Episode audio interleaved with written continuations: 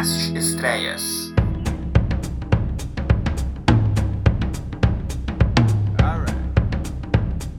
Esse é o Almanacast Estreias, programa especial que fala sobre as estreias da semana. Eu sou Rodrigo de Oliveira, editor-chefe da revista Almanac 21, jornalista e crítico de cinema, e vamos então aqui saber quais são os filmes que estão em cartaz no Brasil.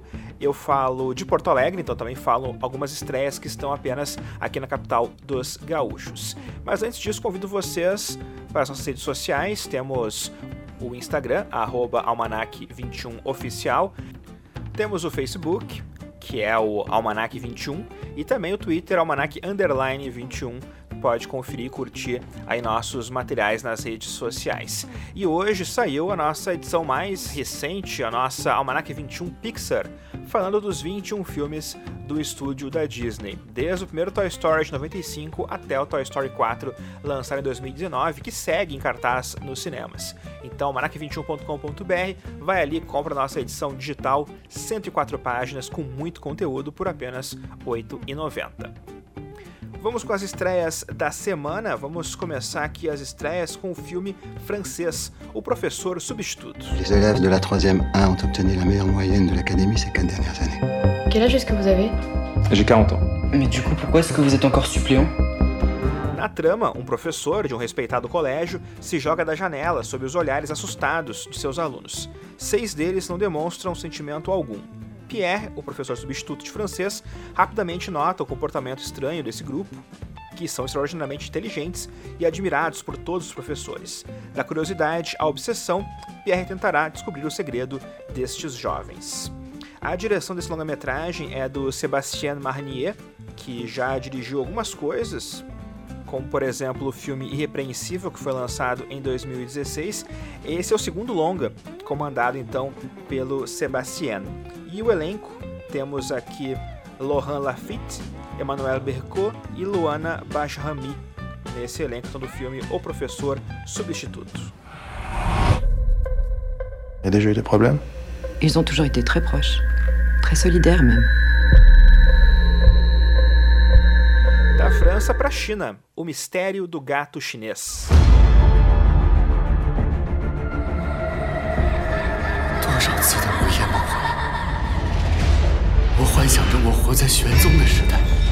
A direção desse mistério do gato chinês é do Kai Jichen, que é muito conhecido por ter dirigido Adeus Minha Concubina, lá em 93. O filme foi super premiado, foi indicado a Oscar, uh, passou no Festival de Cannes, ganhou inclusive o melhor filme no Festival de Cannes. Então é um diretor aí que tem bastante estofo. E a sinopse do filme é a seguinte: durante a dinastia Tang, na China, um gato misterioso começa a atacar altos membros da corte imperial, deixando uma série de mortos. Dois homens muito diferentes, o poeta chinês Bai Letian e o monge japonês Kukai, decidem unir forças para descobrir o que existe por trás do animal místico.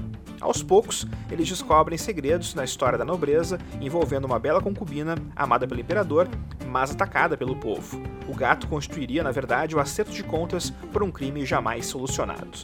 É um filme de fantasia-drama com o elenco Huang Xuan, Shota Sometani e Kit Zhang Yuki. Esse é o mistério do gato chinês, chegando então aos cinemas com o diretor do Adeus Minha Concubina, né, que já tem então bastante peso. 从宫到胡玉楼，要么一路都走，引你寻找贵妃死亡的真相。为什么偏偏是我？ Curiosamente, essa semana temos dois filmes com mistério no título. Depois do mistério do gato chinês, vamos com o mistério de Henri Pic. Les dernières heures d'une histoire d'amour de l'énigmatique Henri Pic. Véritable triomphe littéraire. Madeleine Pic, je pose la question tout haut que beaucoup de gens se posent tout bas. Êtes-vous certaine que c'est bien votre mari qui a écrit ce roman É um filme francês, foi exibido no Festival Varilux de cinema francês em 2019, e a sinopse é a seguinte. Em uma estranha biblioteca no coração da Bretanha, uma jovem editora descobre um manuscrito extraordinário, que imediatamente decide publicar. O romance se torna um best-seller, mas seu autor, Henri Pic, um bretão fabricante de pizza que morreu dois anos antes, nunca teria escrito nada além de suas listas de compras, segundo a viúva. Convencido de que se trata de uma fraude, um famoso crítico literário decide liderar a investigação. Parece bem interessante o filme. O Mistério de Henri Pic, a direção é de Rami Besançon. Ele já dirigiu várias coisas, como Nosso Futuro em 2015, Zarafa em 2012, O Evento Feliz em 2011. O Amor Está no Ar foi o primeiro longa que ele dirigiu em 2005 e tinha Marion Cotillard no, no elenco.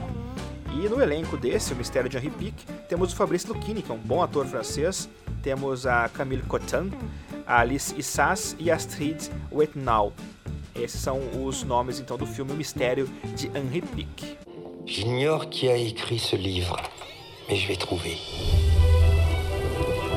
Vous prenez pour qui Vous avez le culot de venir ici Mais ça va pas bien, vous Pourquoi Henri Pic Pourquoi toute cette mystification Esse filme aqui, que está chegando nos cinemas, eu comentei no nosso Manacast principal. Tu pode ouvir no nosso mixcloud.com.br manacast. Mas vamos lá então com as informações básicas de As Trapaceiras.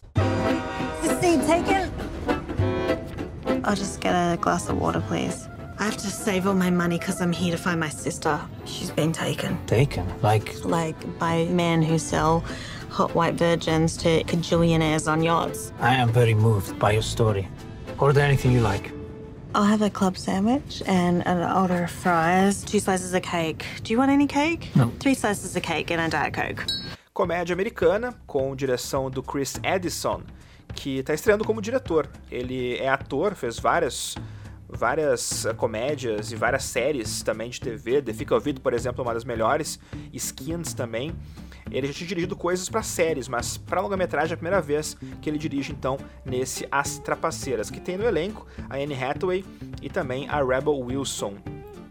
A sinopse do filme é a seguinte: uma britânica sedutora e uma australiana divertida se unem para enganar um jovem ingênuo bilionário do ramo da tecnologia no sul da França. Esse filme As Trapaceiras, na verdade, ele é um remake. É a terceira versão já de um longa-metragem. Antes tivemos Os Safados, em 88, com o Steve Martin e o Michael Caine, junto com a Glenn Hadley. E nos anos 60, em 64, teve então dois farristas irresistíveis, com o Marlon Brando e o David Niven, junto com a Shirley Jones. Então esses eram os elencos dos filmes anteriores originais. E agora então o elenco feminino assumindo aí as trapaceiras, que eu comento lá no nosso Manacast. Ouve lá. I had no idea how small time I was until I met you. Penny, why are women better suited to the calm than men? Because we're used to faking it. Because no man will ever believe a woman is smarter than he is. Is it valuable? $500,000. I like it because it's shiny. Depois de comédia, temos filme de drama, um thriller de tribunal também, dá pra dizer assim. Ted Bundy, A Irresistível Face do Mal. I am innocent. You don't actually believe this garbage, do you? It's in all the papers, Ted. Monkey! Oh!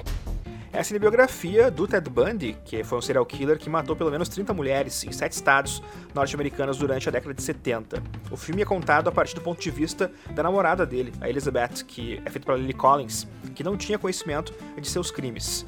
E o Zac Efron é quem faz o Ted Bundy nesse longa-metragem. Eu também comento esse filme lá no nosso Manacast principal, curte lá para saber o que eu achei do longa-metragem. A direção do Joe Berlinger, que já tinha dirigido Bruxa de Blair 2, que é um filme terrível. Realmente é terrível aquele Bruxa de Blair 2. Dirigiu documentários, depois dirigiu documentário do Metallica, Some Kind of Monster. Tanto que o vocalista do Metallica, James Hetfield, aparece no filme com uma, numa ponta, fazendo um policial. Mas além da Lily Collins, além do Zac Efron além, claro, né, do James Hetfield, no elenco temos a Angela Sarafian, que fez Westworld. Também temos o Jim Parsons, que é o Sheldon, né, do Big Bang Theory. Ele faz ali o advogado de acusação. E temos o John Malkovich fazendo o juiz. Então, um bom elenco, um bom elenco aí de atores fazendo esse Ted Bundy, a irresistível face do mal, que é uma das estreias da semana no Brasil. This case is about catching a monster. Ladies and gentlemen, I am that innocent suspect. You are skating on thin ice, partner. Como estamos em Porto Alegre, eu quero destacar dois filmes que estão em cartaz aqui na capital dos gaúchos. Um deles é Blitz, que é um drama, direção de René Tada Brasil. Ele já estreou esse filme há umas 3, 4 semanas no resto do Brasil. Tá chegando só agora em Porto Alegre, lá no Cine Bancários. E conta a história de um policial que é acusado de matar estudante e sua esposa tenta descobrir a verdade sobre a tragédia e meia reação da opinião pública. Essa é a história básica de Blitz. E tem um documentário sendo exibido na sala Norberto Lubisco, na Casa de Cultura Mário Quintana. Um documentário do Equador chamado Persistência. Durante um mês, o cineasta acompanhou o artista plástico chileno Alan Riffs, que escolheu a Antártida como cenário para sua nova obra de arte. É documentário então sendo exibido lá na Cinemateca Paulo Amorim. Esse é um filme que eu acho que não chegou no Brasil em nenhum momento. Está estreando só aqui mesmo em Porto Alegre. Esse filme Persistência, documentário lá de 2017, exibido em Porto Alegre na sala Norberto Lubisco. Por falar em sala Norberto Lubisco, por falar em Casa de Cultura Quintana, lá na Cinemateca Paulo Amorim, a partir dessa quinta-feira, dia 25, estão sendo exibidos os filmes do Fantaspoa, Fantaspoa Revisitado, que é o Festival de Cinema Fantástico de Porto Alegre, que foi, que foi exibido, que rolou né, em junho lá na Cinemateca Capitólio, e agora ganhou mais uma semana ali na Cinemateca Paulo Amorim, em Porto. Vários filmes bacanas que passaram no Fantaspoa vão ser exibidos por lá, dentre eles o Deodato Holocaust, que é um documentário do Felipe M. Guerra, que foi exibido no Fantaspoa, uma produção Fantaspoa, e que vai ganhar então uma segunda chance ali no sábado. E eu conversei com o Felipe M. Guerra e esse bate-papo está no nosso Manacast principal da semana. Então ouve lá esse papo que eu tive com o Felipe Guerra a respeito de Deodato Holocaust, diretor do grande filme Canibal Holocausto, lá dos anos 80, uma produção que é uma produção que foi muito importante para a história do cinema de horror foi, por exemplo, uma produção que deu origem ali a Bruxa de Blair. A ideia da Bruxa de Blair foi tirada desse Canibal Holocausto. Então, vale a pena conferir o documentário lá do Felipe M. Guerra na Cinemateca Paulo Amorim no final de semana. Para fechar os recados, quem tá afim de ir na, no Festival de Gramado, quem já está se planejando para conferir o 47º Festival de Cinema lá da Serra Gaúcha, os ingressos começaram a ser vendidos nessa quinta-feira. Eles custam 70 reais para sessões noturnas, que são sessões são das premieres, e a noite de encerramento e de premiação acontece no último sábado, dia 24, com acesso custando 200 reais. E para todas as noites do evento tem a opção de meia entrada, o ingresso garante acesso às mostras competitivas, às homenagens e a toda a programação noturna do Palácio dos Festivais, além, claro, do tapete vermelho. Então, quem tiver afim, né, pode conferir no site do evento, no site lá de Gramado Festival, de gramado.net, os ingressos para não ficar fora dessa festa do cinema lá em Gramado. O Festival de Gramado ocorre dos dias 16 a 24 de agosto e se tudo der certo, o Manac 21 estará no festival fazendo a cobertura, fazendo uma revista especial sobre o festival de cinema, beleza? Dados esses recados, então vamos nos despedindo por aqui.